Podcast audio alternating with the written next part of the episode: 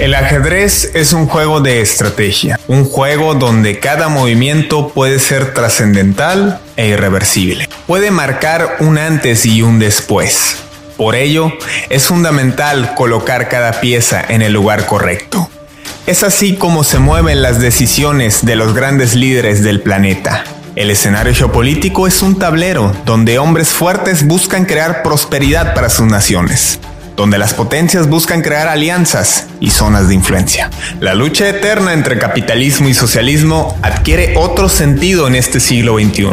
Una lucha de poder que se traduce en una terna por imponer un nuevo orden mundial. Una nueva faceta de la Guerra Fría 2.0.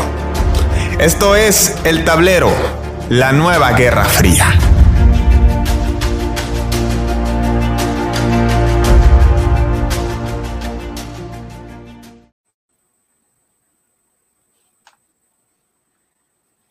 1962. Usted recordará en aquel entonces, en la Guerra Fría, esta consigna que hemos acuñado aquí en el tablero Armando Arjona y un servidor, en la que planteamos algunas similitudes de esa época. Y hace casi 50 años usted recordará el caso de la famosa crisis de los misiles, aquel acontecimiento por el que John F. Kennedy sentía temblar el planeta ante la amenaza que representaba el gobierno de Fidel Castro en Cuba con los misiles instalados por parte de la Unión Soviética. Y esa tensión, que algunos especialistas certificaban que podría detonar la Tercera Guerra Mundial, quedó ahí como un vestigio, como una pequeña amenaza, como una misma característica de la Guerra Fría, simple actos de tensión. Como actos de tensión han sido los recientes recorridos de rutina que dice el Pentágono, se han llevado a cabo por parte del ejército estadounidense con buques de portaaviones que circulan en el estrecho que divide Taiwán y la República Popular de China. Recorridos de rutina, como los que también han llevado a cabo cerca de la costa de Hong Kong, y recorridos de rutina son los, también los de los soldados chinos en la frontera con India, esa zona del Himalaya que tantos conflictos ha tenido, sobre todo por el pueblo tibetano. Sin embargo, lo que ocurrió estas últimas dos semanas no tiene nada que ver con el pueblo tibetano, pero sí con su pueblo vecino, que es la India. En esa zona del Himalaya, donde están las montañas más altas del mundo, en 1962 se llevó a cabo una de las guerras más sangrientas, más breves de la historia, pero más sangrientas donde perdieron la vida cerca de 3.000 personas de la India, más de 3.000 civiles y militares, que al estar en la frontera y no ponerse de acuerdo en los límites con China, el gobierno del Mao tuvo que ponerse al mero estilo del sistema totalitario, imponer su voluntad en esa zona y adueñarse de una parte rica en minerales, que ahora pues parece que el gobierno de Xi Jinping quiere extender esos dominios. 1962, ah, en ese entonces nadie se dio cuenta, nadie se percibía, no entendía qué pasaba con China e India, más ahora que han formado una estrecha relación en materia de economía desde el famoso BRICS. Sí, las economías emergentes comandadas por Brasil, Rusia, China, India y Sudáfrica. De ahí el nombre de las siglas. Pero ahora India y China tienen otro conflicto fronterizo y tienen que ver muchas cuestiones que involucran tanto a Hong Kong como a Taiwán, como a Pakistán y muchos países de la zona del sureste asiático y que por supuesto Occidente mete su cuchara en estos asuntos. ¿Por qué? Porque estamos en la Guerra Fría 2.0. Bienvenidos, esto es El Tablero. Armando Arjona un servidor Fidel Gastero, les saludamos. Señores, sí, seguimos en cuarentena, sigue el COVID-19, no nos pasó nada, tuvimos este, una semana de reorganización, estamos bien de salud. Y bueno, saludo con gusto, como siempre, al abogado y analista Armando Arjona. Armando, ¿cómo te va? Muy buenas tardes, Fidel, y un saludo a toda nuestra audiencia. Y pues como tú mencionas, no nos pasó nada, gracias a Dios. Y pues aquí continuamos hablando sobre cuáles han sido los movimientos en este tablero geopolítico y hoy en concreto vamos a hablar sobre qué es lo que está pasando en estas zonas altas del Himalaya, este, esta zona fronteriza entre la India y China y cómo sus antecedentes históricos de conflictos, al igual que la intervención de demás países de esta misma zona, eh, de más potencias de otros países, cómo se están metiendo su cuchara en esto y qué es lo que va a estar resultando y qué es lo que puede resultar de este mismo suceso. Así es, y es que hablamos de una zona en la que había una relativa paz, por así decirlo, es decir, si uno ve en el mapa, eh, la frontera entre India y China pues es bastante amplia, hablamos de alrededor de 5.000 kilómetros que conectan de este a oeste, al, en medio, al centro se atraviesa Nepal, que es otra zona conflictiva, y el país de Bangladesh hacia el este, donde precisamente en esa zona cerca de Bangladesh es donde India tiene conflicto porque no hay una línea, no hay un cerco fronterizo como tal, dado que pues es una zona de alta montaña, pero sí hay presencia militar por parte de ambas naciones y según los, los acontecimientos recientes, lo que señalan los medios eh, de comunicación tanto de India como de China, pues indican que fue un combate cuerpo a cuerpo, digo, sabemos que son países de tradiciones de, artes marciales, eh, que al parecer no fue una incitación como tal o un ataque diplomático, por así decirlo, por imponer su ley eh, más allá de su territorio, sino que dado la, dada la cercanía en que conviven estos soldados entre un lado y el otro, al parecer algo se salió del control y cobró la vida de 20 soldados índicos. Armando, ¿cómo ves este conflicto entendiendo que habían pasado pues cuatro de más de cinco décadas de relativa paz? Como tú mencionas, había cuatro décadas en la cual ya había una tensión no concurrente en esas, con estos dos países. Y hablando en los últimos años, esta formación por parte de los BRICS, que viene siendo el gobierno de Brasil, China, Em, China, eh, Sudáfrica, al igual que la India y Rusia, pues reiteraba que pues no iba a existir ningún conflicto por esta misma, pues ya que pues este tipo de tratado económico pues brinda lo que quieren ambas, lo que quieren estos dos países pues ahorita, ahorita en la actualidad, que es el crecimiento económico para ambos. Así que partiendo de la paz que ya existía, sobre los acuerdos económicos en los cuales existían entre estos dos países, lo único que nos estaba diciendo es de que pues iba a existir una paz, una paz de por medio. Y pues esas acciones por las cuales estos, para que nos entienda nuestro público, pues básicamente ese incidente entre soldados fue de, como por así decirlo, nosotros que nos encontramos en frontera con México y Estados Unidos, es como si los agentes de la CBP de Estados Unidos se agarran de golpes con los agentes del SAT aquí en de, México. De la Border Patrol, ¿no? Más bien. De la, de la Custom, no, sería de la Custom Borders, porque son los que ellos vigilan la entrada de Estados Unidos. Y pues por parte del SAT, porque son por lo que nosotros están vigilando pues la entrada de mercancía ilegal por parte de México.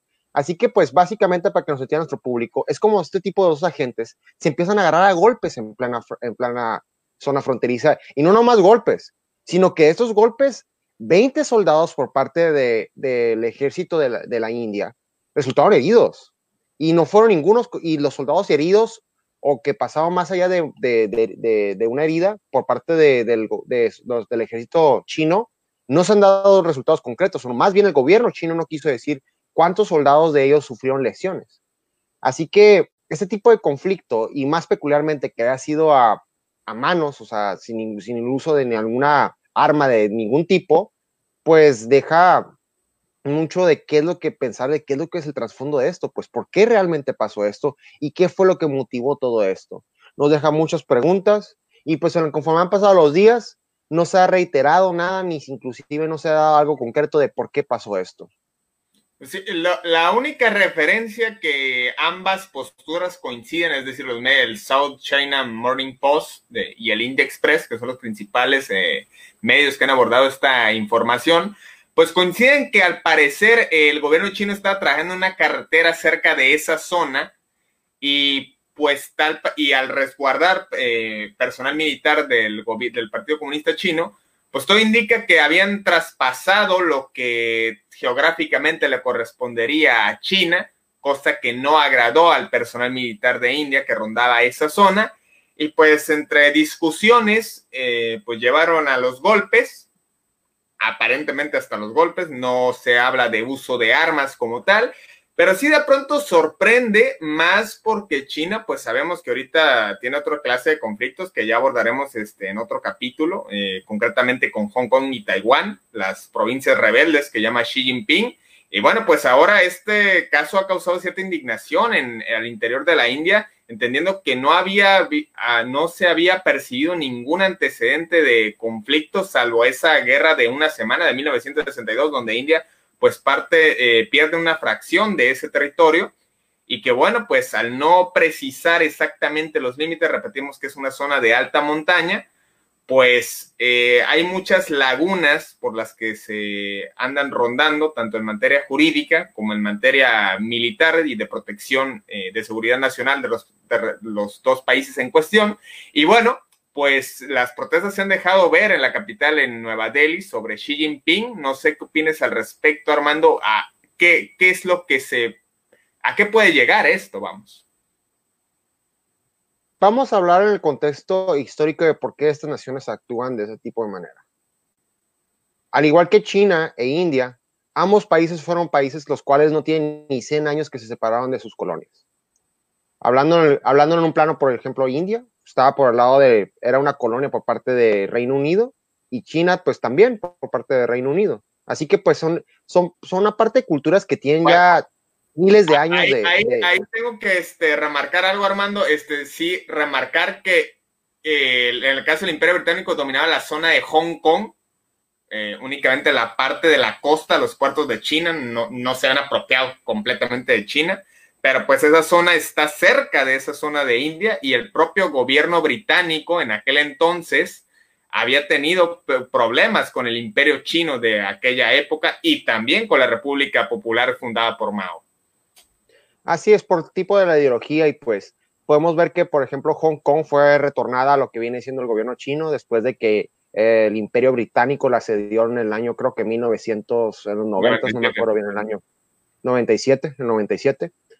Y pues básicamente el contexto que yo quería abordar es de que ambos países, aparte que son ricos culturalmente, pues son países los cuales se han dedicado a, a tener una fuerte ideología, no ideología, pero son de armas de tomar, son armas de tomar y más de como antecedente de que pues han sido hostiles pues en los últimos, de, en las últimas años, ya que pues fueron parte de, colonias y han tenido un sinfín de guerras. Y pues que ahorita existe ese tipo de tensión, como hablando de un antecedente, de los antecedentes históricos, pues nos dan a entender, o la misma historia nos dice que podía existir una, una agresión eh, física, por así decirlo, una, agresión entre esos dos países en cualquier momento, ya que pues la historia nos ha dicho que pues esos países ya lo han hecho, ya han tomado ese tipo de postura. Y la postura la cual actualmente tiene el presidente Xi Jinping en tener una en tener la fuerza económica de su país ante los demás países, eso ha sido su prioridad, más allá de que exponerse de una forma militar o de conflicto con los demás pero si extiende de una manera un poco más ancha, de que el, gobierno de India se interponga de una manera un poco más hostil, que a mi punto de vista lo dudo mucho, pues yo creo que el gobierno de China no, no, no sucedería en actuar dos veces.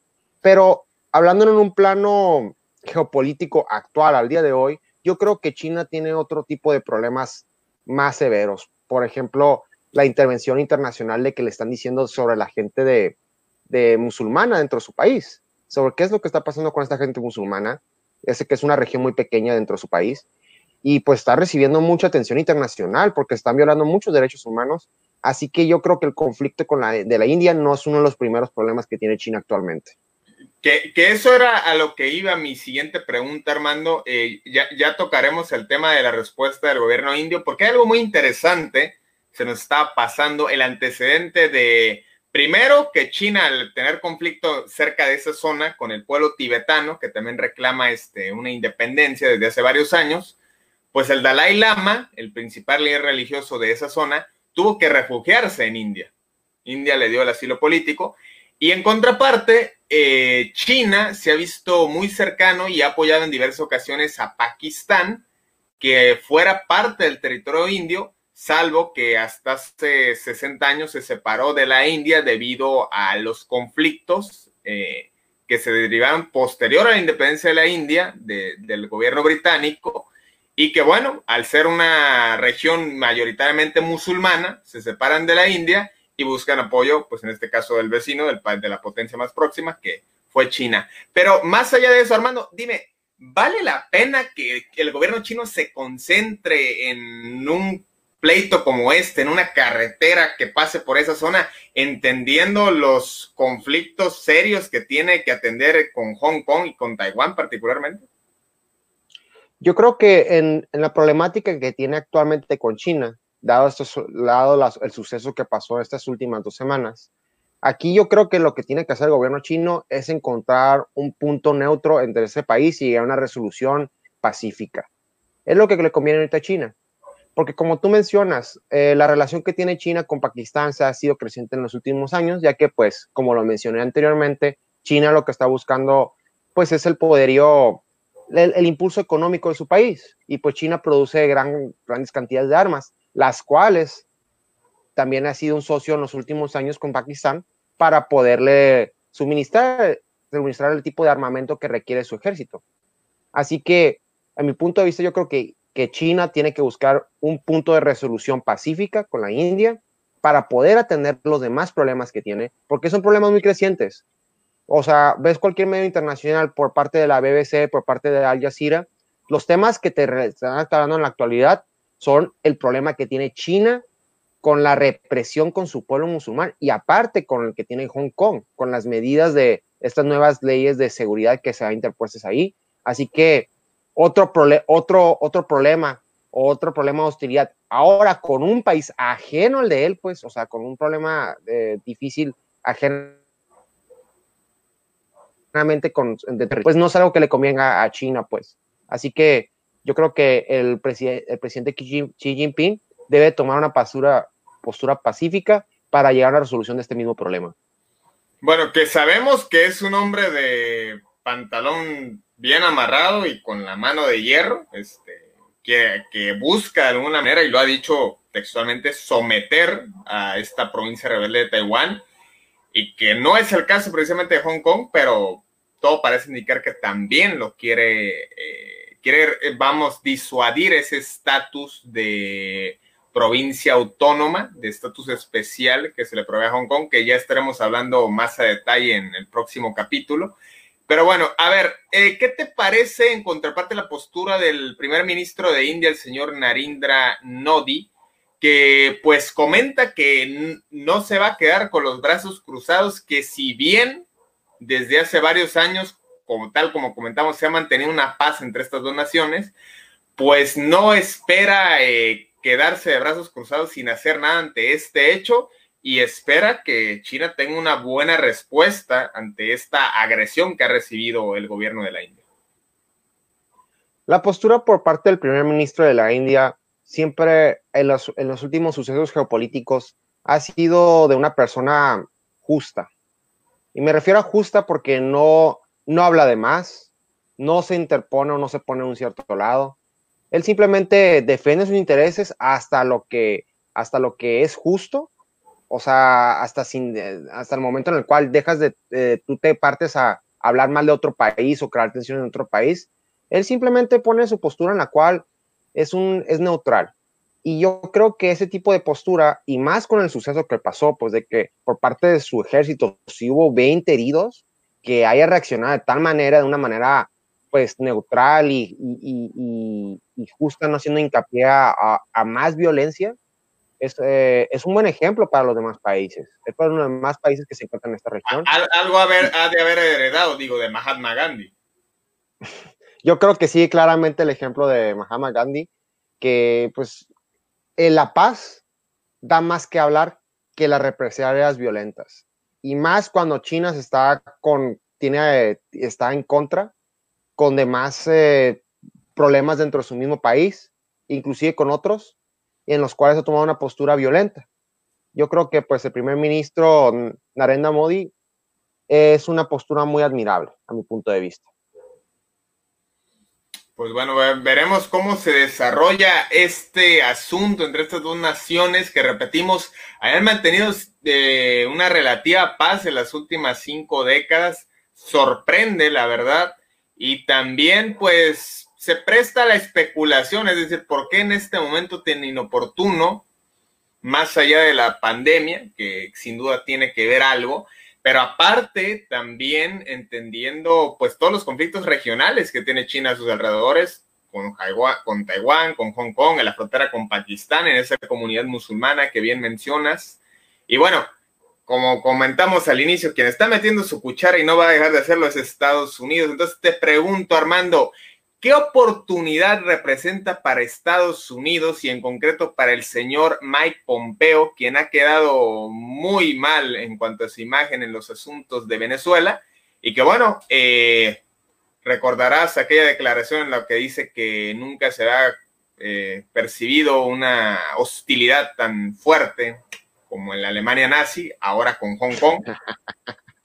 Al menos es lo que declara. Y que bueno, quién sabe qué opine acerca de este hecho que ha suscitado la frontera con India, pero que sin duda le abre la puerta para que ahí este, empiece a mover piezas en cuanto a la política exterior estadounidense.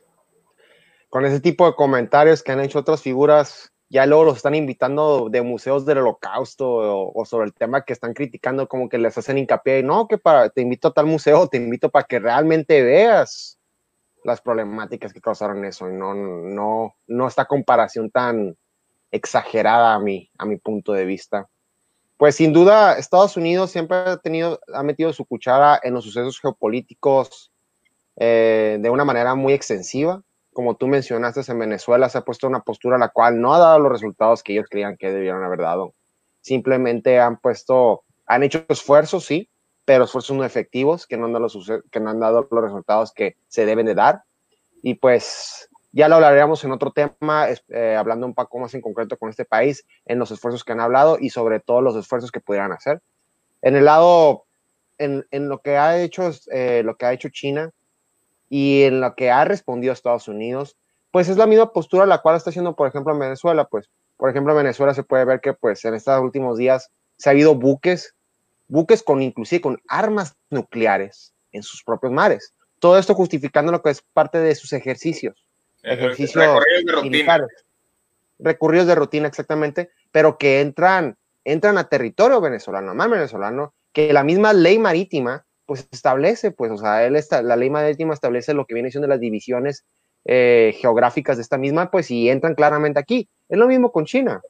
Están metiendo su presión por ese lado para, pues, decir, para hacerse notar, pues, decir, sabes que aquí estamos, cualquier cosa, aquí nos vamos a meter y aquí vamos a responder. Es su simple manera de decir, sabes que aquí estoy, que no se te olvide, que no se te olvide que aquí estoy y que yo también tengo armas nucleares y que yo tampoco no tengo miedo de cómo actuar. Ese es el mensaje que quiere dar Estados Unidos por el lado de, China.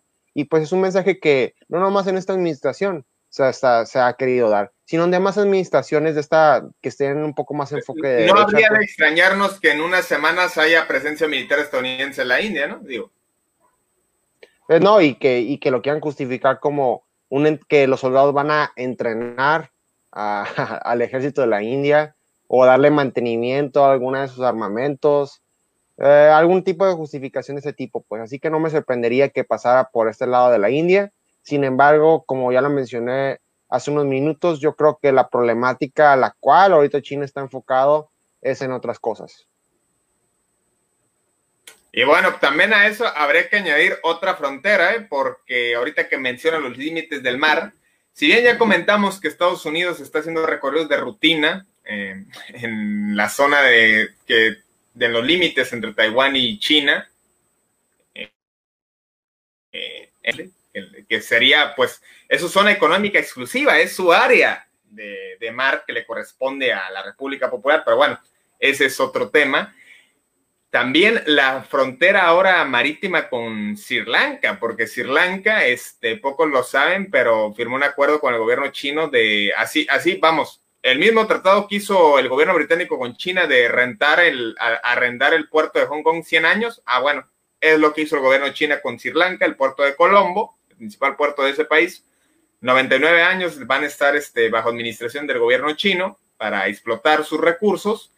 Y pues estamos hablando que Sri Lanka es un país que está a menos de 100 kilómetros de India al sur. Entonces, si ya hay, si hay conflictos al norte, pues que no les extrañe que más adelante entre ese mar tan dividido, entre Taiwán, entre el puerto de Hong Kong, las bases militares que tiene China, este, Estados Unidos al sureste asiático, pues esto crezca y se vuelva tan tenso como el mismo mar Caribe.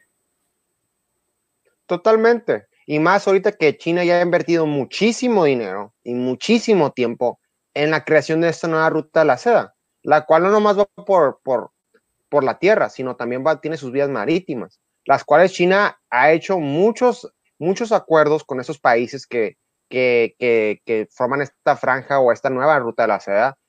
Eh, ha hecho, se ha organizado con esos países, ya sea en apoyos económicos, en apoyos sociales, en buscarle qué es lo que le hace falta, básicamente, básicamente lo que ha hecho China, va con esos países y le dice, ¿sabes qué? ¿Qué es lo que ocupas tú? ¿Ocupas infraestructura? ¿Ocupas dinero? ¿Ocupas inversión? Y lo que ocupan los países China se los da. Como por ejemplo ahí con el tema de Sri Lanka, pues se le dio algo que Sri Lanka quería y ahí está un contrato de, arrendamiento por 100 años al, iba a decir Partido Comunista de China, pero al gobierno chino. Eh, es lo mismo que ha hecho China con los demás, eh, es lo mismo. sí, ojalá dure 100 años, ¿no?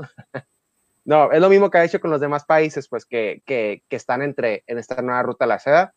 Y pues obviamente China, con todos los esfuerzos que ha hecho económicos y sociales, pues lo mejor que quiere es que, haya, que hace esta retribución económica o que el cual ya están enseñando, porque esto es una inversión por parte del, por parte del gobierno chino. Y pues lo mejor que quiere China es que funcione al 100% esas relaciones y que den las retribuciones económicas, las cuales mismo ya China ya quiere que produzcan, pues. Así que de una forma objetiva, China quiere la paz en esos países que forjan la nueva ruta de la seda, ya sea marítimamente y por, la, y, por el territorio terrestre. Y pues por eso mismo va a querer la paz. Pero si se, da, si se da hincapié a que hay agresiones físicas o de índole violentas, pues China no está por más decir que pues tiene un armamento militar, uno de los más grandes del mundo, al igual que a estos demás países, también ha apoyado militarmente y por eso mismo cuenta con armamento chino y por ende apoyo militar a China. Saludamos a audiencia, a Alexis Medina, a Titi AB, a Robert González, a Mariana Esquer, gracias por conectarse. Y bueno, Armando, nada más para recalcar algo ¿eh? y para ponerlo de ejemplo en contexto y comprender un poco, porque a lo mejor aparentemente podría resultar muy simple decir que Taiwán, por ser un país 20 veces más pequeño que China y más allá del apoyo estadounidense, que ni así ni cerca podrían derrocar a, o imponer un gobierno de, otro, de otra línea ideológica en China. Y Hong Kong, pues también es como que, pues, ¿por qué no deshacerse de Hong Kong, no? Si tanto les estorba. Bueno, eh, si, nos retrocedemos hace 500 años, el imperio, la corona española, pues tenía los dominios más extensos del planeta, en América principalmente, y recordarán que los británicos empezaron a apoderarse de unas pequeñas islas en el Caribe, y en esas islas prevalecía lo que es la piratería y los corsarios. Y con esas pequeñas islas les hizo la vida de cuadritos, les hizo el comercio imposible a los españoles, de tal manera que en 100 años cayeron en decadencia y el imperio británico fue el que empezó a dominar el mundo, posteriormente en África y en Asia, y a, quitar el dominio español por completo del planeta. Así que una pequeña parte estratégica, por pequeña que sea, puede derrocar todo un imperio. Y China está en ese riesgo si no logra controlar estos conflictos que tiene a sus alrededores. Como tú mencionas en ese plano histórico, casi 500 años, básicamente la fuerza económica que buscaban estos imperios era básicamente las exportaciones de, los bienes de diferentes países, ya sean especies o, cualquier tipo de índole, pues mercancía que se pueda transportar de un punto a otro punto. Como tú mencionas, pues gran parte del Caribe pues era, era controlado por parte, de, las, por parte de, Holanda, al igual que pues, otros países, eh, otros países europeos, pues, de grande índole. Y lo que básicamente está haciendo China ahorita en la actualidad es lo mismo simplemente aplicado al siglo XXI. O sea, ya no ocupa ir, ya no ocupa crear rutas o, con, ya no ocupa crear rutas como antes, pues, de que hablaba con, los, con la gente de las islas o, así, pues, de, remover los bienes. Ahora lo hace a base a favores, pues, ¿sabes qué? Tú estás quebrado económicamente, país X, yo te doy aquí el dinero, ahora sí tú me debes a mí. Es lo que está haciendo la actualidad China, pues. Simplemente lo estamos viendo aplicado simplemente cambiaron los jugadores de esta jugada nueva, pues ya no estamos hablando del imperio, del, ajá, ya no estamos hablando del imperio inglés, no estamos hablando sobre los holandeses ni sobre los españoles, ahora estamos hablando de China. que China es el que ahora realmente está controlando este, esta, estas nuevas rutas de, rutas de transporte y exportación y todo esto, pues simplemente cambiaron los, los jugadores del tablero y se adaptaron al siglo XXI, como lo estamos viendo ahorita con todas las fuerzas, las fuerzas que está haciendo el gobierno chino para poder explotar más sus productos con esta ruta de la seda que ya mencioné. Y pues con los demás tratados que hace internacionalmente con los demás países, uno de ellos con, con México, cuando en estos últimos meses de la pandemia recibió insumos médicos por parte de, del, otra vez decir Partido Comunista Chino, por parte del gobierno chino. Y pues así como fue en México, así ha sido en más. Que, vengan y, les, arrendamos guerrero negro, ¿no? Para que lo exploten y lo pongan chilo, ¿no? Pues a lo que tengo negro y que nos pongan un puente que conecte la península con el resto del país. ¿Cómo la ves? Estaría muy bien, la verdad.